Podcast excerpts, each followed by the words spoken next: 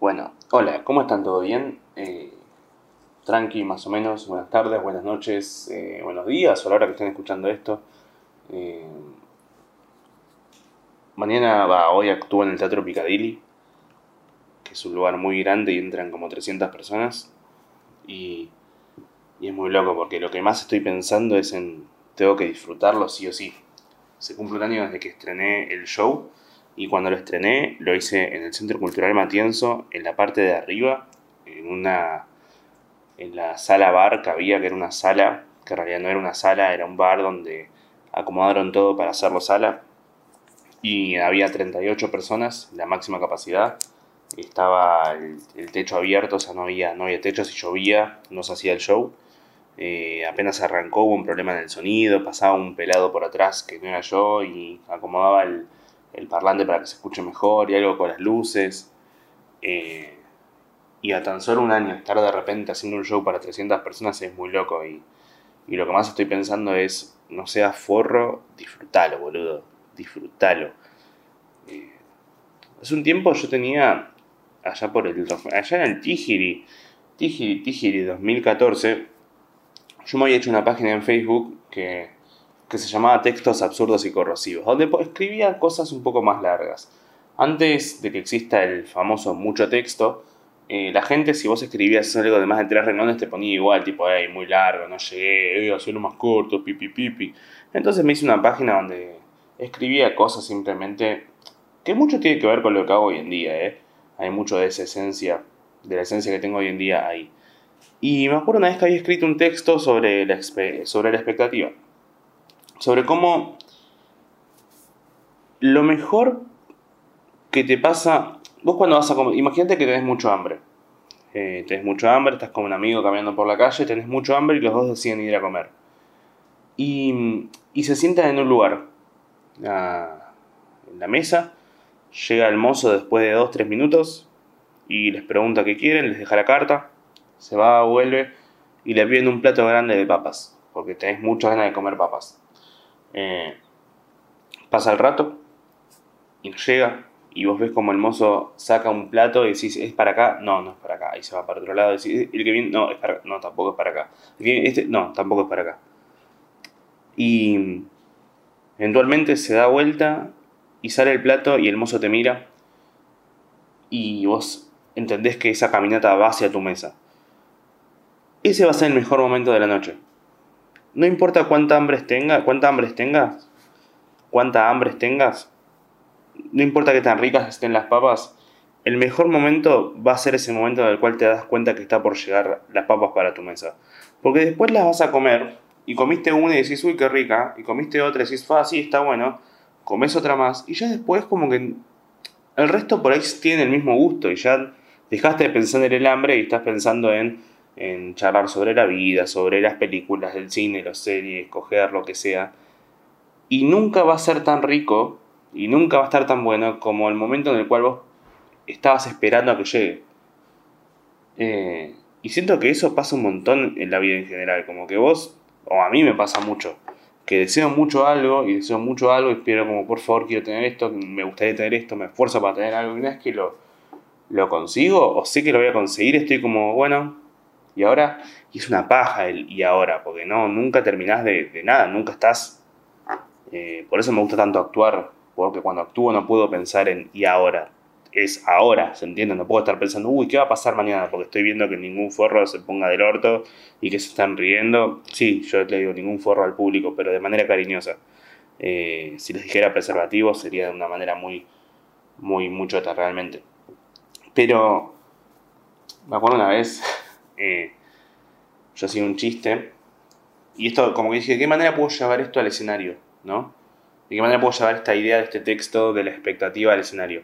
Y lo conté en un show, en un sótano, en mi primer estreno, mi primer unipersonal. Eh, no tenía nombre, era la primera vez que me subí a un escenario a hacer un intento de una hora de, stand-up. Eh, muchos lo estaban haciendo y quería ver si yo podía. Conseguí el horario de las 3 de la mañana en el sótano. Eh, en realidad era el de las 2, pero bueno, como el show anterior se retrasaba, yo arranqué como a las 3 lo anuncié, era un 11 de julio del 2014 y era como, bueno, mi, no, 11 de julio del 2015, mi primer hora de stand-up.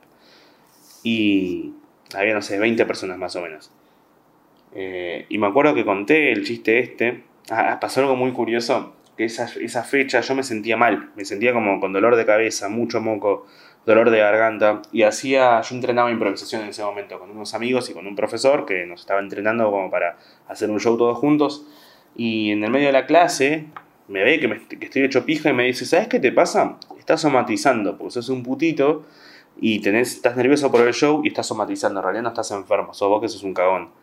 Eh, bueno, cuestión que hice el show, eh, salió bien, mal, yo que sé, unas partes mejor, otras peor, otros chistes estaban sin probar, entonces esos, eso salieron más o menos. Hice el show, terminó el show, me voy con Víctor, un amigo, eh, a tomar una cerveza a una cuadra del lugar. Y cuando estábamos ahí, estábamos tomando la cerveza y yo no podía agarrarla, como que tomé un sorbito y sentía que el cuerpo me ardía, no, no, me dolía todo. nos levantamos, nos fuimos a tomar el colectivo, yo me bajé en Córdoba y Escalabrini, ahí en Villa Crespo. Caminé cinco cuadras hasta llegar a mi casa. Esas cinco cuadras me dolía todo. Estaba pensando, no quiebres ahora, no por vomitar, no, no, dejes, no te caigas ahora, porque si te caes ahora, la quedas. Tienes que llegar y caerte encima de tu cama y ese es tu objetivo. Llegué, me dormí, eh, me desperté unas 18 horas después. Eh, mi vieja me vio, me dijo, ¿che, estás bien? Y le dije, creo que no. Vino una, vino una ambulancia, un médico, y me dijo, che, vos tenés anginas. Y tenía 39 de fiebre, así que esa somatización y esa putez fue realidad que tenía anginas y hice un show con fiebre. Eh, o sea, y es más, eh, me llegó el turno para la tercera dosis y me ofrecieron que me dé la tercera dosis tipo hoy, hoy el jueves, o sea, ayer. Y leía que a muchos la tercera dosis de Pfizer como que les pegó muy mal que por ahí les dolía el brazo, estaban muy cansados y le digo a Nati, ¿te parece si me doy, no sé, la tercera dosis el jueves? Por ahí no me pega mal. Y me dice, vos sos un forro que querés llegar, querés hacerte el mártir para después actuar cansado. Y le digo, bueno, está bien, me la voy a dar después. Así que todavía no me di la tercera dosis. Tranquilamente muera, no lo sé. Eh, ¿Por qué estaba contando esto? Ah, sí, ese show. En ese show eh, quería contarlo de la expectativa. ¿Y qué pasa? Los textos son muy lindos y tienen mucha poesía, pero si no le pones un chiste, eh, no, no hay nada. Eh, y no quiero ser esos comediantes que decís, che, qué, qué, lindo, qué gracioso que es, y de repente te tratan de meter alguna historia y decís, bueno, muy buena la charla TED. A veces puedo hacerlo, hay espacios donde lo puedo hacer, acá podría hacerlo tranquilamente, lo he hecho de alguna forma. Eh, pero en ese momento, en un show de stand-up, no, porque la gente se va a reír y esa gente no me fue a ver a mí, fue a estaba en el bar porque había dos por una cerveza. Entonces, la historia que encontré para contarlo de la expectativa fue sobre la primera vez que había tenido sexo anal. Yo, yo siempre tuve mucha expectativa de tenerlo, como de, coger a alguien por el culo, porque siempre me gustó mucho la idea, porque crecí en los 90 viendo Videomatch, eh, viendo donde tipo viendo era una, una oda al culo. Vos crecí, yo crecí viendo culos todo el tiempo, era como que si no si no hay un culo, era, es eso, como que querés ser de grande, un culo, eso, quiero ser, admiración por, por los ojetes, eso tenía. Eh, y siempre referencias y chistes. Me acuerdo que había una, en un momento cuando empezaban las cámaras ocultas en Videomatch, hubo unos meses que había unas cámaras ocultas que estaban en una especie de programa y inclusive la ocasión era ir y poner tipo culos atrás de una pared y tenían que adivinar de quién era el culo y y el chiste siempre terminaba siendo que el mejor culo era el de una, chica trans. Eh, y eso, eso lo veías tipo un martes a las 10 de la noche comiendo en familia. ¿Se entiende? Veías la vaca y el pollito. Y en la vaca y el pollito eh, comían culos, literal. Buscaba vaca y el pollito comiendo culos, comían culos. Entonces yo tenía mucha expectativa y mucho por eso. También veía porno y en el porno estaba como, como que cogerse a alguien por el culo en el porno es, una, es, un, es algo normal, ¿se entiende? buscas porno y la categoría anal es como pedirte una de musa. A eso es como no es nada raro, es como pedirte de helado dulce de leche y vainilla. Es como, ah, ok, lo, normal. Eh, como si fuese normal cogerte bien por el culo, ¿qué pasa? tipo, no es algo tan, tan, normal, pero se entiende a lo que voy. Eh, entonces tenía mucha expectativa. Hay, hay un chiste de Jim Jeffries, que es un gran comediante, que dice, ¿saben por qué a la gente le gusta tanto el, el porno? Eh, porque no hay olor no se siente el olor a través de la pantalla, lo cual es verdad. Cuestión, eh, una vez salgo con una chica llegamos a la casa eh, y como que no había mucha adrenalina en el momento y, empieza a pasar, empezamos a, coger. Y yo en un momento como que voy y, la meto, como que se no es que no quiero decir se metió, pero la metí. Y, y en el fragor de, del, no sé si las palabras habían dicho, pero la adrenalina, como que fui y como que fui y como que metí mano. Dije, ah, pará, no hay un agujero más arriba, ¿se entiende? Como no, no podía meter un dedo en ningún lado porque ya estaba ahí. Y, y había por fin, estaba haciendo lo que siempre había fantaseado hacer. Y tenía a mi yo de 15 años al lado mío, diciéndome como, boludo, lo estás haciendo, eh, bien ahí, choque, choque, y yo estaba haciendo lo que siempre había querido hacer y lo único que podía pensar es, no está tan bueno, no, no, hay tanta diferencia. No, no es tan loco ni nada, no, no, hay nada raro, es como igual, medio igual que lo otro, un poco más apretado y con chance de que te caguen la pija, no, no sé si está tan bueno esto. No, no es tan gracioso lo que estoy diciendo, estoy consciente. La gente también estaba consciente, no se rió tanto se rieron cuando me imitaba a mí mismo de 15 años diciendo, che, boludo, bien ahí. Yo, tipo, no, no está tan bueno, te lo juro que. no, no, no, en serio. Cuestión que una de las chicas que había estado en el público esa noche, que me había ido a ver, eh, una amiga comediante, le contó, conocía a la protagonista de, esta historia, o no sabía que había sido conmigo esto, le contó el chiste que yo había hecho, y la chica esta se enteró y me dijo, che, vos estás contando lo que pasó entre nosotros. O sea, ¿cómo vas a contar? ¿Cómo vas a ventilar eso? Y bueno, pasa que había que ventilarlo, ¿viste? Porque había un olor a caca. No, mentira. ¿Cómo vas a contarlo? Yo, pero boludo, yo no conté lo tuyo. ¿Se entiende? Yo no conté que eras vos. No dije algo malo sobre vos. Estaba hablando sobre lo que sentía yo. Sobre lo que me pasaba a mí en esa situación. En ningún momento hablé o mal de vos o algo malo tuyo. Era cosas que me pasaban a mí. Y a veces me pasa que digo, che, no, no, no estoy ventilando mucho. Pero no, me dicen, che, hablas de muchas cosas personales. Sí pasa que es un poco vivo así la comedia. Obviamente, mañana tengo sesión con la psicóloga, por ahí me dice, che, no está bueno que cuentes, pero realmente a mí me sirve mucho encontrar el lado divertido a las cosas que a veces me apenan. Como que digo, che, qué loco esto, o no que me apenan que, que me dejan pensando y profundizando, sí, obviamente, profundizando barras, pero me, necesito a veces ir y, contarlo, pero siempre desde mi lugar, desde mi punto de vista, que es lo que siento yo al respecto. Obviamente hay gente que se puede enojar por eso. Es más, eh, me pasó hace poquito, esto, esto va a ser como el top 20.000 o top, top 1 de ventiladas. Les voy a poner en contexto. Yo eh, mi viejo murió, pero mi viejo el que murió no es mi viejo, es mi, mi viejastro, mi padrastro, que es el que empezó a salir con mi vieja cuando yo tenía tipo 6 meses. Mi viejo de verdad está vivo, eh, pero tenía muchos problemas con el juego cuando, antes de que yo nazca y cuando yo nací, y eso provocó que se juegue un montón de guita, que deja a mi vieja sin nada, que se juegue departamentos, autos, tipo, si no hubiese tenido todos esos problemas, mi vieja tranquilamente ahora sería Charlotte Canigia, entre comillas. Eh, y nada, creo que ahora está mejor. Está vivo, nos hemos visto algunas veces, realmente no tengo interés yo tener una relación porque no tengo nada malo contra el tipo, simplemente no, no, no lo siento. O sea, entiendo que para él debe ser tipo, eh, tipo, eso, hay sangre de mi sangre, pero para mí es tipo, sí, la pusiste, pero más que eso no me interesa. No, mi viejo de verdad ya murió, vos cuando tenías que estar no estuviste y cuando estuviste tampoco me interesó mucho ni me copó mucho la, interacción ni la actitud que había, entonces no, no me interesa esta, este, este vínculo. De todos modos, ojalá te vaya bien y qué bueno que estés recuperado, bien por vos. ¿sí?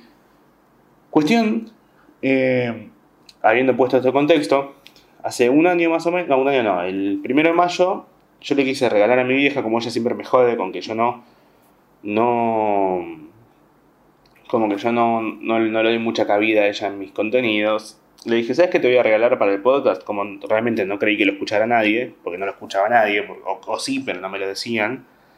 Le regalé entrevistarla, entre comillas, porque ella, tiene una vida re sufrida encima. Eh, tengo mucho respeto por ella, porque a mí nunca me molestó contar, tipo, no sé, se murió mi viejo, vi esto, vi lo otro, vi esto, lo otro, porque es como como ya crecí con eso, es como, bueno, es mi realidad. Y siempre tuve muy consciente que por ahí cosas que me pasaron a mí, sí, son malas, pero bueno, yo qué sé, por lo menos tenía agua potable, ¿se entiende? A lo que voy. Obvio, hay cosas malas, pero a otros le pueden pasar cosas más malas inclusive. Eh, entonces fue como, sí, yo crecí y era como, ok, tengo un papá que sí, un papá que no, eh, un abuelo medio golpeador, una abuela que una abuela que fue re golpeada y que le quedaron muchos traumas con eso, eh, etcétera, etcétera. Entonces, era la vida que me tocó. A muchos les toca otras cosas mejores, otras peores, pero nada, es totalmente subjetivo. Entonces, eh, yo le tengo mucho respeto a mi vieja y ella siempre me decía, ah, tenés que escribir un libro sobre mi vida. Y yo nunca quise porque realmente le pasaron tantas cosas a mi vieja desde, no sé. Eh, bueno, yo cuento que ahí moría mi viejo, pero a mi vieja se le murió, tipo el marido en brazos, entonces es como... Y tuvo que encargarse de tres hijos después, ¿entiendes? Como para mí fue, fue duro, imagínense para ella. Eh, siempre le admiré mucho la, la resiliencia que tiene. Eh, cuando alguien, eh, cuando un zombie es, se recupera, se para de las cosas malas, es un resilient, evil. Chistazo. Bueno, entonces, entre todas las cosas malas que le pasaron, tener primero un marido que se le jugó todo y, y la dejó en medio con la nada, ella con dos hijos chiquitos, etcétera, después de recuperarse de eso, después de recuperarse y perdió un marido que se que falleció en sus brazos, después tratar de recuperarse de eso y de, repente que esté mejor, eh, y con todas las cosas que le pasaron, que me dice, no, porque a mí me abusó uno acá, y yo estoy como, no quiero saber todo, no te quiero preguntar tantas cosas, pero como regalo te voy a entrevistar, entre comillas, para, por tu cumple, para hablar.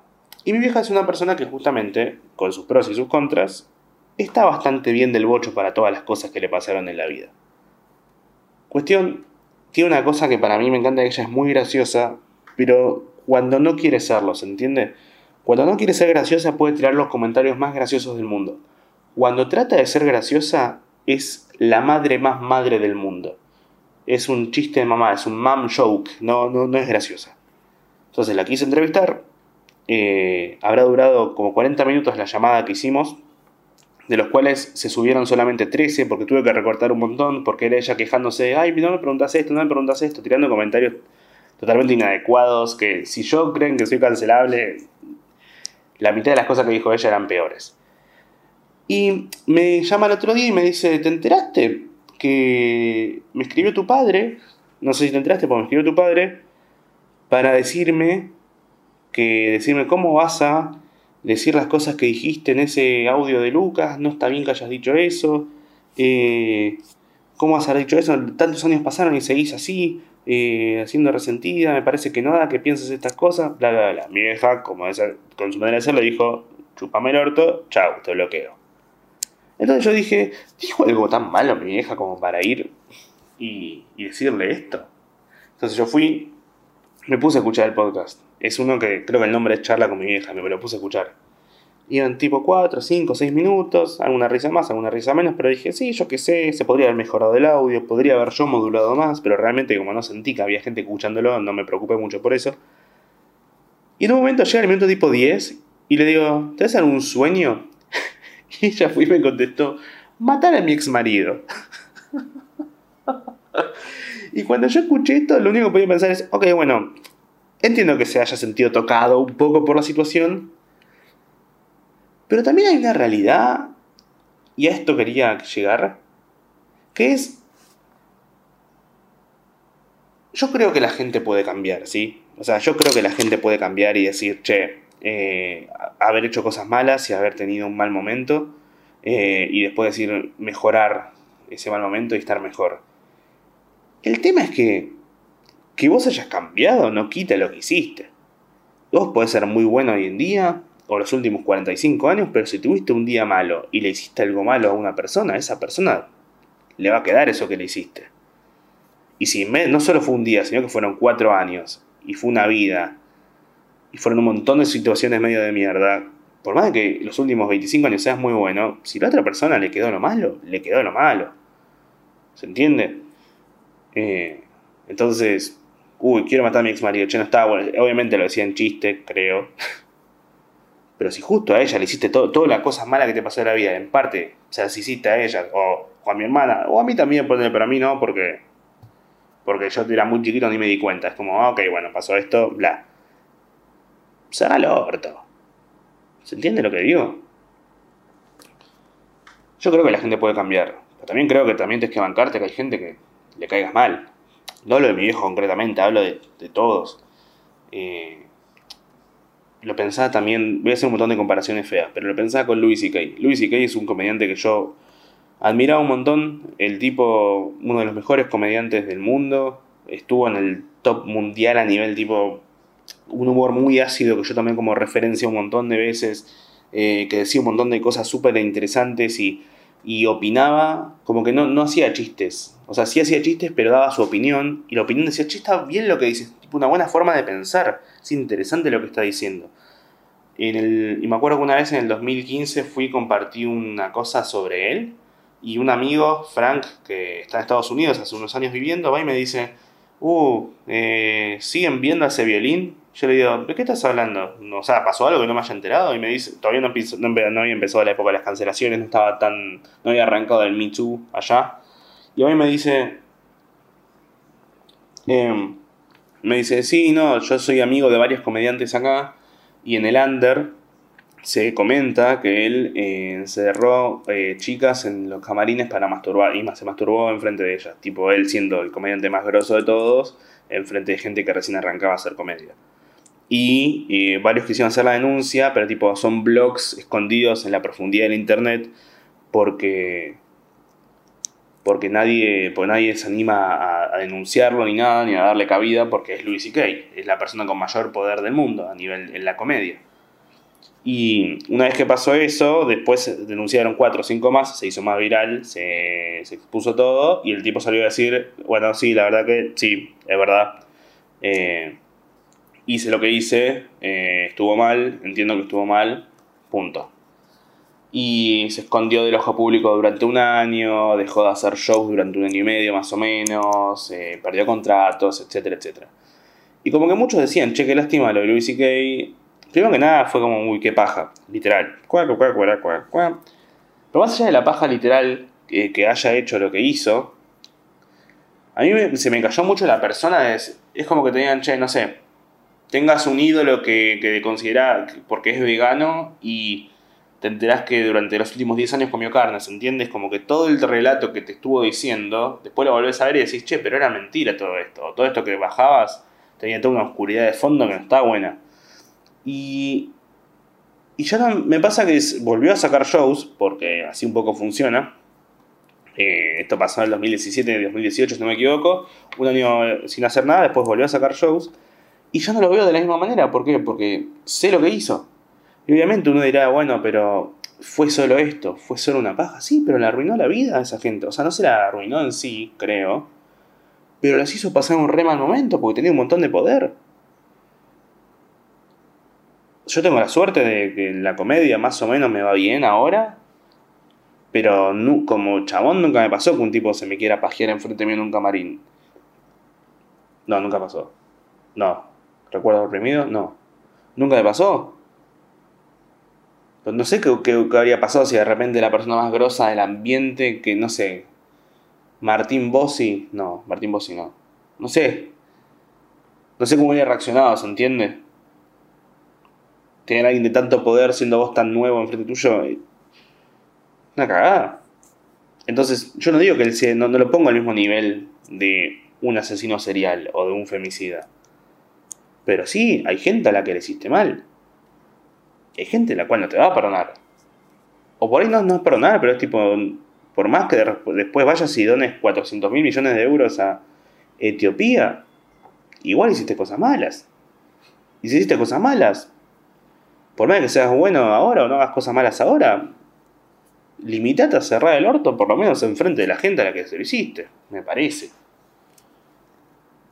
Pensaba mucho en Dragon Ball. Sea, yo de vuelta creo que la gente puede cambiar, pero hay un punto en el, hay, hay un punto en el cual ya la gente no cambia, ¿no? Y acá quiero llegar.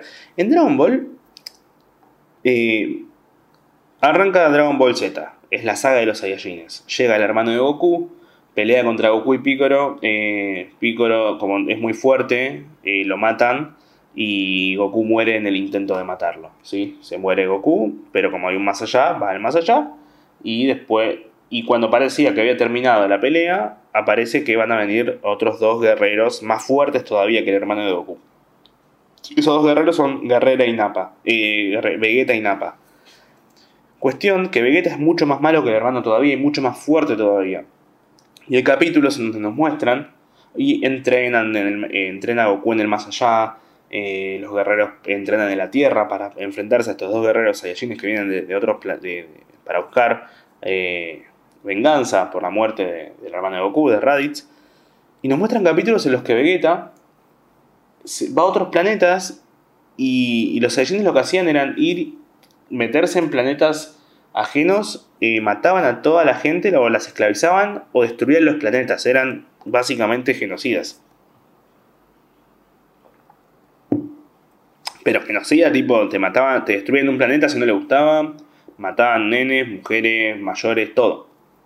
Llegan al planeta, eh, empiezan a pelear, eh, mueren algunos, mueren otros. Eh, cuando parecía que iban a morir todos, llega Goku y empieza a pelear. Pina va, Pina viene.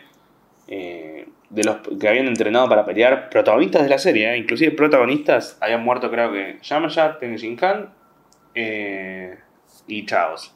Y Piccolo, cuatro murieron, cuatro de los principales, cuatro que estaban desde el principio de la serie, desde 20 años antes. Mueren todos esos, pelea Goku contra Vegeta, al principio va bien, después va mal, después empieza a ganar, después Vegeta se transforma en un mono gigante, lo hace mierda, Goku le rompe todos los huesos, después Goku manda a pelear a su hijo que es Gohan, va, Gohan se pone a pelear, se transforma Gohan en un mono gigante y lo hace mierda a Vegeta. Krillin, que es el único con cabeza de la serie, eh, mientras está Gohan tirado, Gohan, ah, tiene tipo 5 o 6 años, es un nanito. Goku está con todos los huesos rotos tirado en, la, tirado en una piedra, eh, todo medio muerto, pero con un poco de conciencia.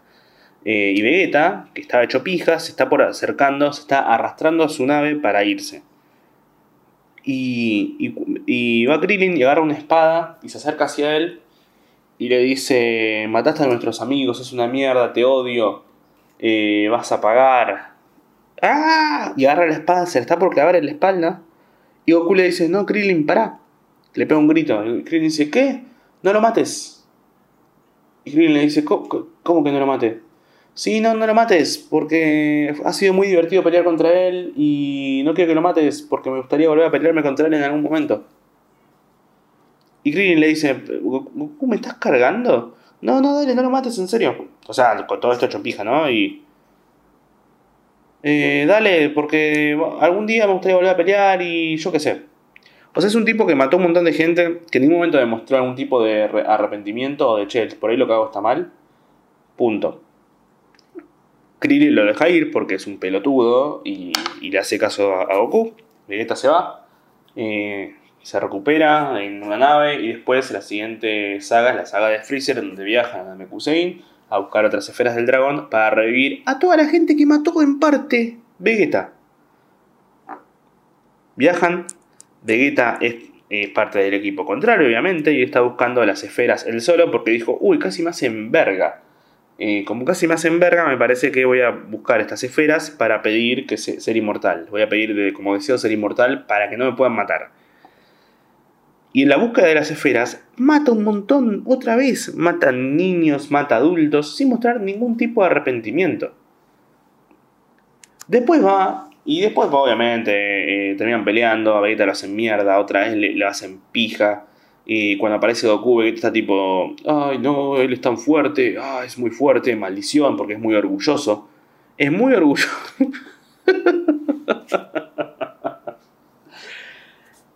Y, ese, y por eso es que a Goku le cae bien, porque es orgulloso, es un guerrero orgulloso. Lo matan después, le tiran, le tiran una especie de... Freezer le tira un rayo a través del corazón y se muere. Y, y nada, después de que se muere, eh, después lo reviven con las esferas. Y después ya se queda viviendo en la Tierra. ¿Qué pasa después de eso? Se termina casando y se pone de novio y tiene un hijo con Bulma, que es la otra protagonista de la serie. Y a partir de ahí, ya en la siguiente temporada, más o menos, pero ya a partir de ahí, ve que ya no es más malo. Ya es parte de los guerreros principales. Ya es parte de. Aparece en la canción de foto de portada, es como él es uno de los buenos. ¿Se entiende? Él está ahí, él forma parte. Y lo único que pude pensar estos últimos días es. Vegeta no se merecía la redención. Porque después sí, ayudó a salvar, ayudó a la Tierra muchas veces. Tuvo un hijo en la Tierra y ayudó a derrotar a los malos. Si bien después en la saga de Majin Buu, como es un forro, se dejó eh, que lo hagan malo para ser más fuerte y mató a un montón de gente otra vez. Pero el chabón ya había matado millones de personas. Había destruido un montón de planetas. Había sido muy malo.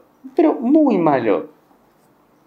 En ningún momento se plantea él, che, por ahí ahora es bueno. Simplemente fue un... Me parece que maté un montón. Un poco me cansé de matar. Ya fue y los, otros, y los otros dijeron, ay, qué buena onda. Ya sé que es un dibujito. Me importa un huevo no se merecía la redención. En ningún momento tuvo. Sí, obviamente, dejó de matar, pero ya había hecho un montón de cosas.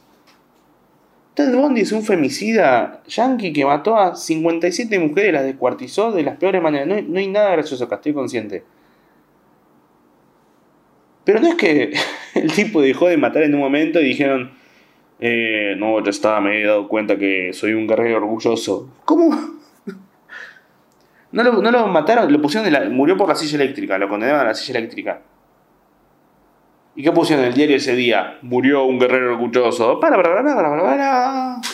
No, la muerte de un femicida. Vete, era femicida, niñocida, infanticida. Niñocida era. niñocida era una versión escala de Freddie Mercury. ¿Qué dije? ¿Qué acabo de decir? No importa. Pero no se merecía que lo perdonen. Si la vida fuese justa, el chabón tenía que recibir la peor de las torturas. No aparecer en la foto de portada de los capítulos y ser un personaje principal. No me parece. Pero bueno, eso es lo que estoy pensando ahora. pero se le pone el pelo rubio cuando se transforma. Entonces no te das cuenta, es como que decís, ¡Fua! Es un genocida, sí, pero mirá, es rubio. Ahora sí. Si Hitler se hubiera tenido el pelo de rubio, por ahí nos olvidábamos de todo. Hubiera, hubiera tenido un arco de redención Hitler. sí, sí. tipo una Origins. una Origin Story. si usaba flequillito hubiera sido como un flogger. Después lo veías bailando electro en el abasto. Cumbio. Hitler hubiera sido. Bueno, vieron el flequillo que tenía, fue el primer cumbio. Cumbio. bueno. En definitiva, ojalá salga bien el show de mañana tengo expectativas, voy a tratar de disfrutarlo. En el momento voy a disfrutarlo. Siento que ya lo disfruté cuando, en el momento que dije que lo iba a hacer. Por ahí el mejor momento fue cuando simplemente dije un día, che, si me anoto un curso de stand-up, pero estaría mintiendo porque la verdad que lo estoy pasando bien. Así que trataré de disfrutarlo. Y, y es eso. Es lo importante, tratar de disfrutar. Yo ya no le digo pasar a bien a alguien, no le quiero poner esa presión. La presión es más, ni siquiera es una presión, es un tratar de disfrutar. Entonces, nada, por ahí no pase, por ahí tengas tanta expectativa y tengas tanta presión para pasarla bien que la pases como el orto, pero trata de disfrutar. No se los estoy diciendo a ustedes, me lo estoy diciendo a mí, ¿eh? Todavía no lo estoy subiendo a ningún lado, hablando solo, así que esto es para mí, trata de disfrutar, estúpido de mierda. Ey, no me trates mal, soy, eh, soy vos. Ah, cierto.